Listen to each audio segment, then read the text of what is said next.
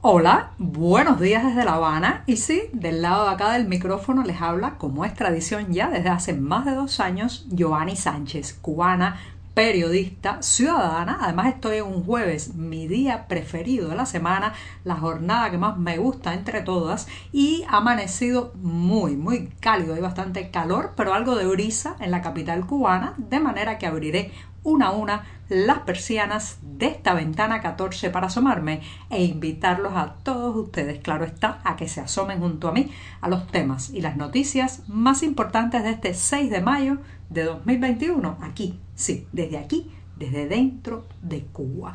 Dicho esto, y antes de servirme el cafecito informativo para que se vaya refrescando, les advierto que en un principio voy a hablar de jóvenes, estudiantes y universidad. Ahora sí, ahora sí voy a poner el café que está recién colado, muy caliente. Lo sirvo en la taza para que se vaya refrescando. Y mientras eso ocurre, les comento los temas principales y los titulares de este jueves. Ya les adelantaba que iba a hablar de jóvenes. Sí, la Federación Estudiantil Universitaria y he titulado ¿Quién te vio y quién te ve? Ya verán, ya verán por qué, o más bien, ya escucharán por qué este titular. Después, la justicia cubana rechaza el habeas corpus a favor de los detenidos de la calle Obispo, un grupo de activistas y periodistas independientes que fueron arrestados desde el viernes pasado y siguen, siguen la mayoría de ellos tras las rejas. Después, los vegueros y la tarea ordenamiento, esos que hacen el tabaco, uno de los productos más famosos de esta isla y que sin embargo, señoras y señores, están ahora mismo prácticamente en la ruina. Y por último, recomendarles una exposición bajo el título Ritmos y Campos de Sentidos, un cubano universal. Waldo Valar expone a partir de hoy y ya les daré también las coordenadas para los que quieran eh, disfrutar y aprovechar esta oportunidad artística. Dicho esto, presentados los titulares, ahora voy a tomar la cucharita, que es casi un elemento protagónico de este programa, para revolver el cafecito que está recién colado y de paso hago la cortinilla musical de este podcast Ventana 14 y termino de refrescar el café que eso sí está amargo sin una gota de azúcar como saben que me gusta a mí y siempre siempre necesario. Después de este sorbito largo, largo que es jueves y hay mucho trabajo todavía, pues los invito a que pasen por las páginas del diario digital 14ymedio.com si vive en Cuba, ya sabe, tendrá que echar mano de un proxy anónimo, de un servicio de VPN o de cualquier otro truco para saltarse la censura contra nuestro sitio digital en los servidores nacionales. Dicho esto, me voy al primer tema que ya les avanzaba al inicio de este programa, que tiene que ver con la Federación Estudiantil Universitaria, sí, la organización emblemática de los estudiantes universitarios, también conocida en Cuba por sus siglas FEU. Bueno, la FEU, ¿quién te vio y quién te ve? ¿Cómo has cambiado, Federación Estudiantil Universitaria, de aquel tiempo en que representabas la rebeldía, los criterios, la pluralidad de los estudiantes universitarios a esta organización mansa, polea de transmisión desde el poder hacia los jóvenes, incapaz de alzar su voz para defender los verdaderos derechos de aquellos que se sientan en un aula universitaria. Y no lo estoy diciendo ahora como una reflexión general, sino, señoras y señores, por algo muy puntual. Resulta ser que entre los arrestados del pasado viernes en la protesta de la emblemática calle Obispo de La Habana, una protesta que se originó, como saben, en solidaridad con el artista Luis Manuel Otero Alcántara, que en ese momento se encontraba en huelga de hambre y sed. Bueno, pues entre los arrestados se encuentra un estudiante universitario, Leonardo Romero Negrín, fue arrestado, reitero, en la protesta del pasado viernes en la calle Obispo. Muy interesante porque Leonardo llevaba un cartel eh, que eh, enarboló durante la protesta y decía nada más y nada menos que socialismo sí, represión no. Algunos de ustedes se sorprenderán que eh, con un cartel así que se supone que está en sintonía con la ideología eh, dominante y gobernante en el país también haya sido detenido. Pero el problema, señoras y señores, es que este régimen es alérgico a la espontaneidad y a la autonomía. Incluso si usted fuera a protestar entre los cánones y la propia política de ellos, ya el hecho de que no lo hayan mandado a hacerlo, el hecho de que usted no tenga autorización para quejarse, ya lo convierte en un enemigo inmediatamente. Entonces, ¿qué es lo que ha ocurrido con Leonardo Romero Negrín? Que un grupo de estudiantes que ya superan las 400 firmas, ha redactado una carta abierta, una carta abierta que han publicado en la red social Facebook y a través de ella le exigen a la Federación Estudiantil Universitaria, sí, esa misma, la FEU, que eh, pues muestre su preocupación por el arresto de Leonardo Romero Negrín y también le piden a la rectoría de la Universidad de La Habana, de la que es alumno eh, Romero, pues que intervenga y haga que lo liberen, porque en fin de cuentas lo único que ha hecho este joven es pararse en la vía pública de manera pacífica, de manera calmada incluso, y enarborar un cartel que decía socialismo sí, represión no y también otra frase derecho a tener derechos. Desde entonces ha sido detenido en varias ocasiones y los firmantes de esta carta pública solicitan a la FEU que muestre interés por el futuro de Leonardo e intervenga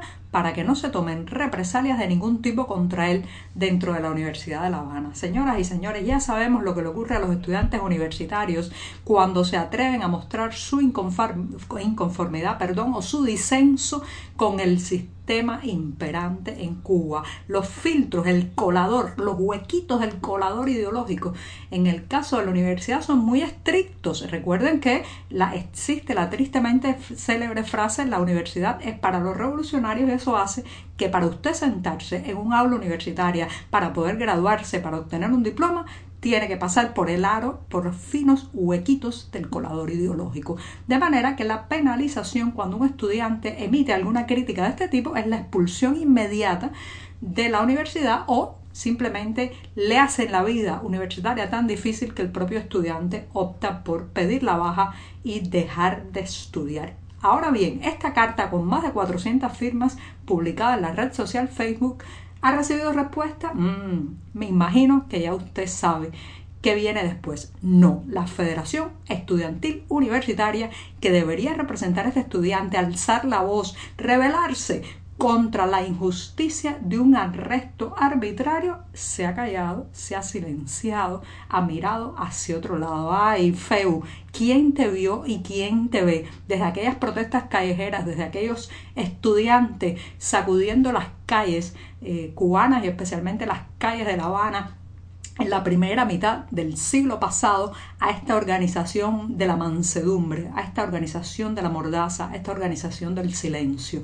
La verdad que es muy lamentable porque se supone además que sea en las aulas universitarias, entre la gente más joven, entre eh, esa energía que se tiene cuando se está en un centro de altos estudios, pues de ahí broten los principales cambios de una sociedad. El futuro, el futuro es de ellos, pero ahora están simplemente atenazados por una organización que no representa ni la pluralidad, ni la diversidad, ni el fermento crítico que hay a lo largo de toda la isla y especialmente entre los universitarios. Bueno, me extendí un poco, voy a revolver otro poquito de café para tomarme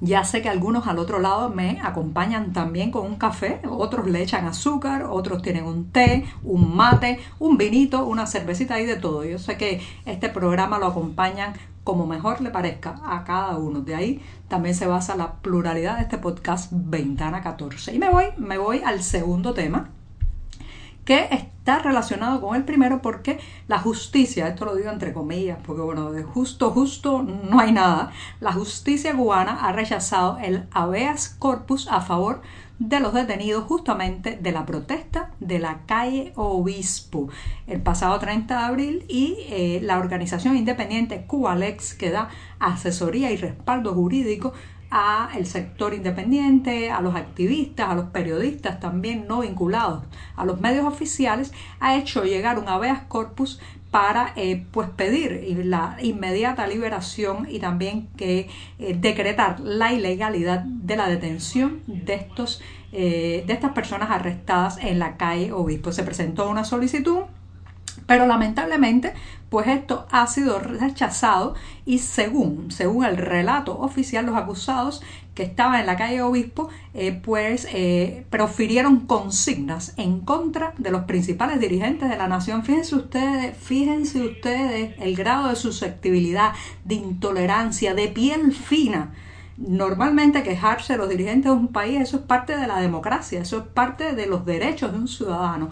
Pero aquí pues se convierte en un delito, en un delito que lleva a que estas personas no solamente estén arrestadas, sino que sus derechos procesales, sus derechos a ser liberados y esperar una investigación ya desde sus viviendas, en sus casas, se estén violando cada día. Y ahora hay nuevo, una nueva violación cuando se ha rechazado el, el habeas corpus perdón, a favor de estos detenidos. Hay que estar muy al tanto porque me temo, señoras y señores, que se puede buscar un castigo ejemplarizante para que otros cubanos no tomen las calles desde su protesta y desde su indignación. Me voy al tercer tema rápidamente. Si usted es de los que fuma habanos, aquí le decimos tabacos, eh, bueno, pues que sepa que a pesar de que la empresa Habanos, que es de capital mixto hispano-cubano, obtuvo el año pasado 507 millones de dólares de beneficio. Lo voy a repetir, 507 millones de dólares de beneficio.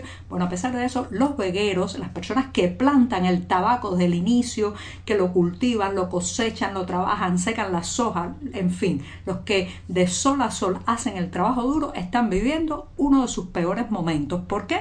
Por la llamada tarea de ordenamiento, el paquetazo económico que empezó el pasado primero de enero y que le ha subido los precios a muchos de los insumos que necesitan estos vegueros. Y por otro lado no ha habido una proporción en la subida de precios del tabaco que entregan, o sea, le siguen pagando muy poco por cada hoja de altísima calidad que entregan al Estado y por otro lado les han subido los precios de los fertilizantes, de la electricidad y de una serie de insumos que ahora mismo lastran al sector. Así que no se quede usted con el bombo y el platillo de eh, este producto insignia que se vende a precios tan elevados en el mercado internacional y tampoco se quede con las ganancias, reitero, del monopolio habanos que el año pasado obtuvo 507 millones de dólares en beneficios. Vaya, vaya a la tierra, vaya a los vegueros, que ahí se está viviendo la situación con muchas dificultades. Y me voy recomendándoles una exposición, una exposición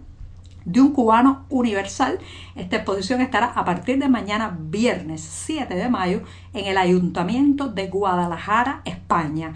Y eh, pues como en el título Ritmos y Campos de Sentidos, el artista cubano Waldo Valar expone una muestra en el Museo Francisco Sobrino. Reitero, a partir de mañana la exposición Ritmos y Campos de Sentido. Eh, como saben, Valar nació en Holguín en 1931, pero su carrera la ha desarrollado fundamentalmente fuera de la isla. Aquí sí, que aquí hay una oportunidad, si usted está por España, por Guadalajara, de ver aquello que muy pocas veces se nos muestra dentro de este país. ¿Por qué? Porque bueno, es un artista exiliado. Y con esto me despido esta mañana, que será viernes, el último día de la semana, con este cafecito informativo. Muchas gracias.